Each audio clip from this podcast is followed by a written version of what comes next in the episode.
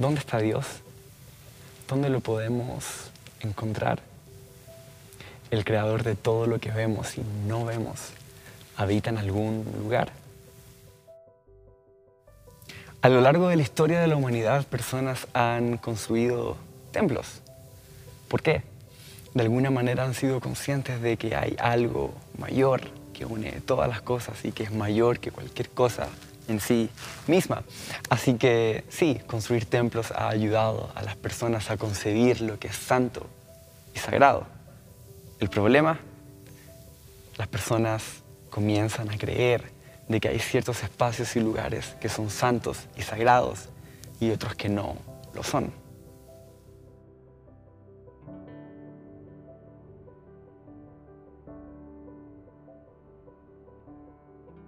¿Y qué de la tradición judía? Vemos en la historia bíblica que personas que se encontraban con Dios también construían. Construyeron altares y sí, templos. La pregunta es, ¿puede Dios estar encerrado? ¿Puede la presencia de Dios limitarse a un lugar determinado? Los judíos tenían un templo ubicado en la ciudad de Jerusalén, diseñado por el rey David y luego construido por su hijo, el rey Salomón. Pero aún el mismo rey Salomón declaró que el templo no podía contener a Dios. Entonces,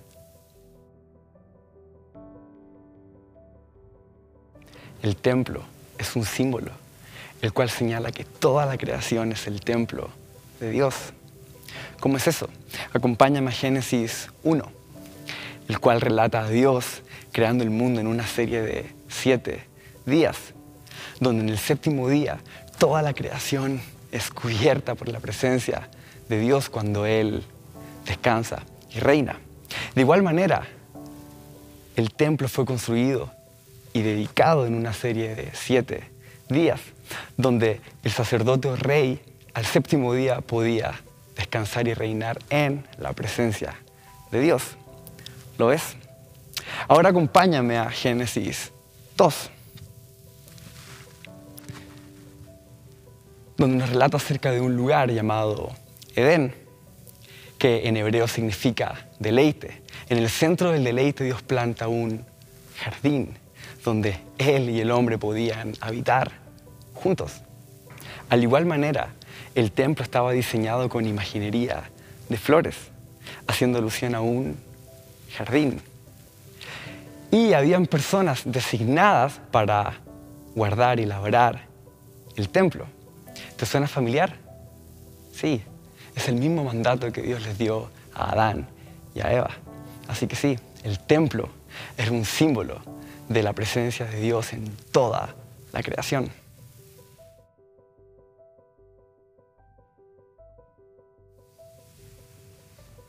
Una sombra de lo que iba a venir, o más bien una sombra de quién iba a venir. ¿Sí? Tiempo después, en la ciudad de Belén, nace un bebé, Jesús. Y Jesús comienza a hablar y Jesús comienza a decir que la presencia de Dios habitaba en él. Jesús está diciendo de que Dios habita en él. ¿Te das cuenta? La tradición decía que Dios habitaba en el templo y Jesús lo que está diciendo es, hey, yo soy el verdadero templo. Porque a través de Él, a través de Jesús, Dios se está revelando a toda la creación y a toda la humanidad, a ti, a mí, a nosotros. Y eso desde siempre, desde el principio, siempre apuntó a Cristo y se estaba cumpliendo en la persona de Jesús. Pero no termina ahí. Jesús dijo que la presencia de Dios que habitaba en Él también habitaría en nosotros. Y es por eso que alguna vez has escuchado de que nosotros somos templos de, sí, de Dios. Ahora tú y yo somos templos. Nosotros somos templos de Dios, el Dios que creó toda la creación.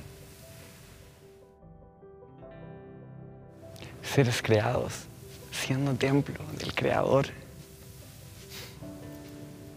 Así que sí, el templo era un símbolo que ayudó a las personas a concebir la idea de Dios, de este Dios que está por sobre todo, que es el verdadero Dios, que es diferente y que ama. El problema es que personas siguen creyendo que Dios habita en templos, templos hechos por hombres. Y nos encontramos con la clásica división que nunca ha existido, la verdad, de que esto es espiritual, esto no. Y sí, necesitas construir un templo para ser consciente de la presencia de Dios, pero necesitas derribarlo para no limitar esa presencia de Dios. Porque la verdad es esta y no lo digo yo, lo dice Dios. El cielo es mi trono y la tierra es el estrado de mis pies. ¿Podrían acaso construirme un templo tan bueno como ese? Les recuerdo que mis manos son las que hicieron el cielo, la tierra.